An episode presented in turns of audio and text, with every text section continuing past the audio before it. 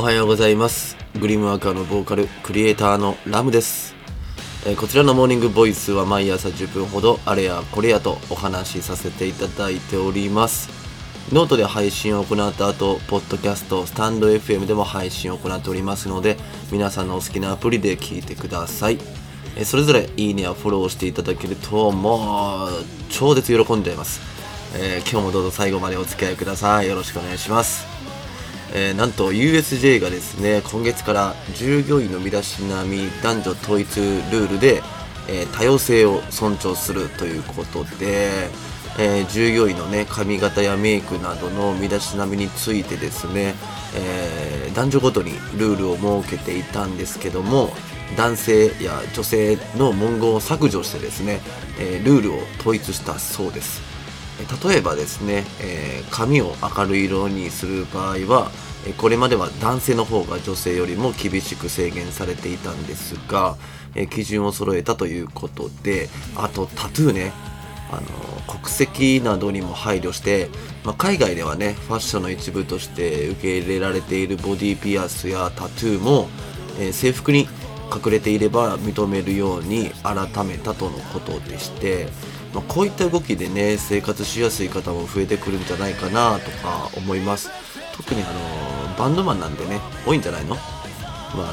の男のくせに金髪だったり男のくせにロン毛だったりする僕としましても、まあ、こういった多様性を認められる時代は待ってましたっていう待望的なね感じなんですけどね。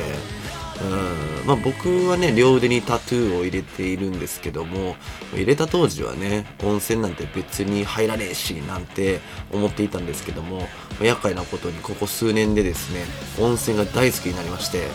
なので、まあ、ホテルに泊まるということが分かっているとですねあらかじめこのホテルに大浴場はタトゥーが入っていても利用可能ですかって聞いちゃうんですよね。で最近はね大丈夫なところもちらほら増えていたように思いますね、うん、まあここ最近はねでもコロナの影響で大浴場の利用を控えているところも多い印象ですが、まあ、タトゥーが入っていてもね大浴場を使わせてくれって感じで。北海道ではなんかタトゥーが入っていても大浴場の利用を可能にしているホテルや旅館が増え始めているっていう噂もキャッチしています。どうなんでしょうね、まあ、こういった動きがね活発になると嬉しいなと僕は思いますね、うん、だって怖くないじゃないですか僕みたいな。パッと見は怖いかもしれないですけどね。うんあのスターバックスも先月から USJ のような取り組みを行っているそうなので今後世の企業も変わってきそうです。楽しみです。さて、えー今日はですね有限の時間をどう使うべきなのかというテーマでお話ししようと思います。その前に、えー一つだけお知らせを、えーグリームワーカーの配信楽曲聴いてください。以上お知らせでした。もう簡潔に今日は言っちゃいましたけど喋りすぎて時間がなくなっちゃいました。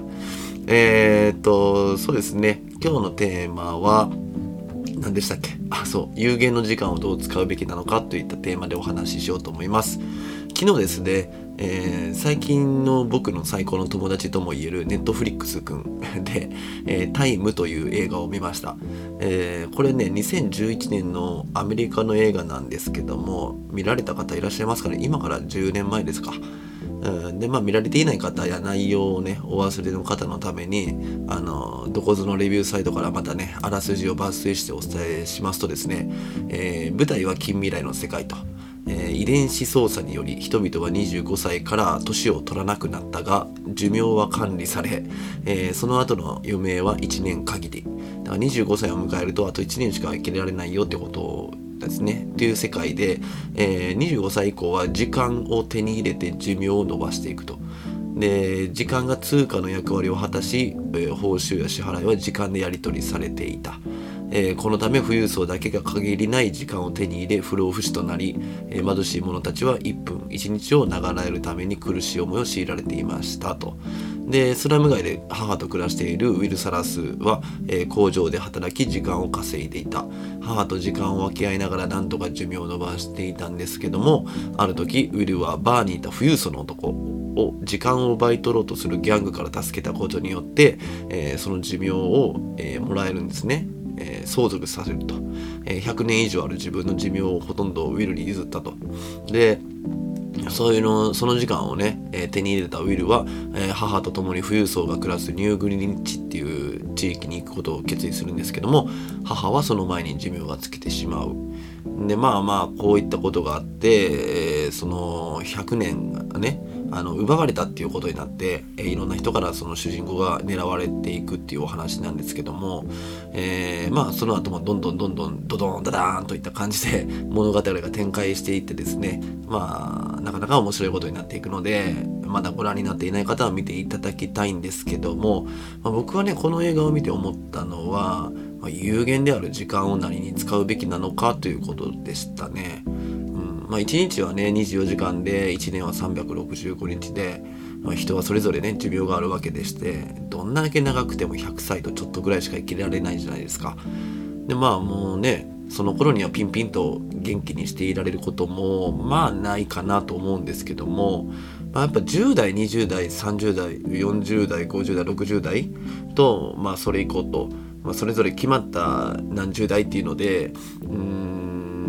なんてなんていうの？時間が流れるのはねあのみんな平等なわけでまあねみんな何十代にはこれをやってっていう風な夢や希望や未来を持って生きているわけじゃないですか。で僕はよくねあの自分が思い描く未来はどうやったら近づけるのかななんていう風に考えるんです。でまあ僕は昔からですね思い描いている「紅白歌合戦」出場といった夢を掲げてですね毎日毎日こう生きているわけなんですけども、まあ、今の現状ではまあ無理ですよね。あの無謀な挑戦だと思いますし、うんまあ、まだ何者でもないので、うん、ただねこのコロナ禍でやりたいこともうまくいかずですねもじもじとした日々を過ごしているわけですがほんの少しでもやっぱりこう1ミリでも夢に向かって前に進めているなっていうことを確認したくってこのモーニングボイスや月額制のノートのマガジン VIP クラブの更新をしているっていうのもあるんですね。毎朝5時ぐらいに起きてはですね こういった、えー、更新を行ってですね一日が始まるんですけども、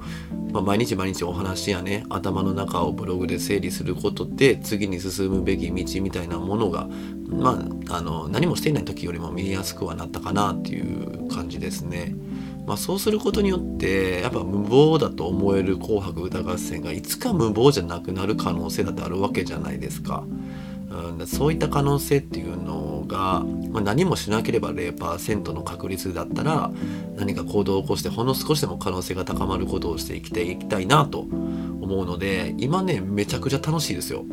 うんまあ、毎朝毎朝ね何喋ろうって考え込んで 時間を使ってしまうこともあるんですけども、まあ、これもねあの大事な訓練だなと思うと全然苦じゃないですし昔いや昔ではあの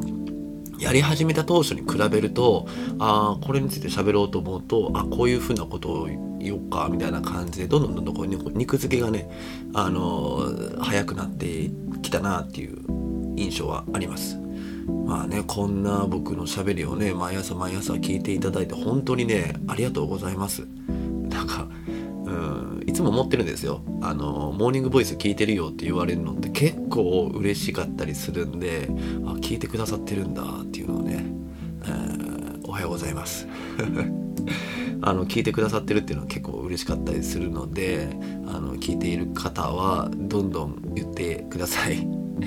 えー、そんな感じで今日はですね有限の時間をどう使うべきなのかというテーマでお話しさせていただきました。まあタイムねなんか、うん、まあ、なんていうの最後までなんかそんな盛り上がることもなく終わっちゃったんですけど、まあまああれはあれでお話が面白かったなっていう印象でした。うん、まあぜひ見てみてください。まあ今後もですね、えー、僕はこうわずかでも何においてもですけども可能性のあることに時間を使っていきたいなと思っています。えー、ノートの月額制定期購読マガジン VIP クラブでは南部の挑戦の舞台裏やストーリーを毎日更新しております。興味がある方はぜひまずはノートにまとめてある無料マガジンから覗いてみてください。このモーニングボイスの文字起こしをしたものも、えー、ちょこちょこと増やしていっておりますのであの時間がある方はぜひ、えー、文章でもね読んでいただけると嬉しいと思います、えそれでは今日も楽しい一日をお過ごしください。Have a good day ラムでした。バイバーイ。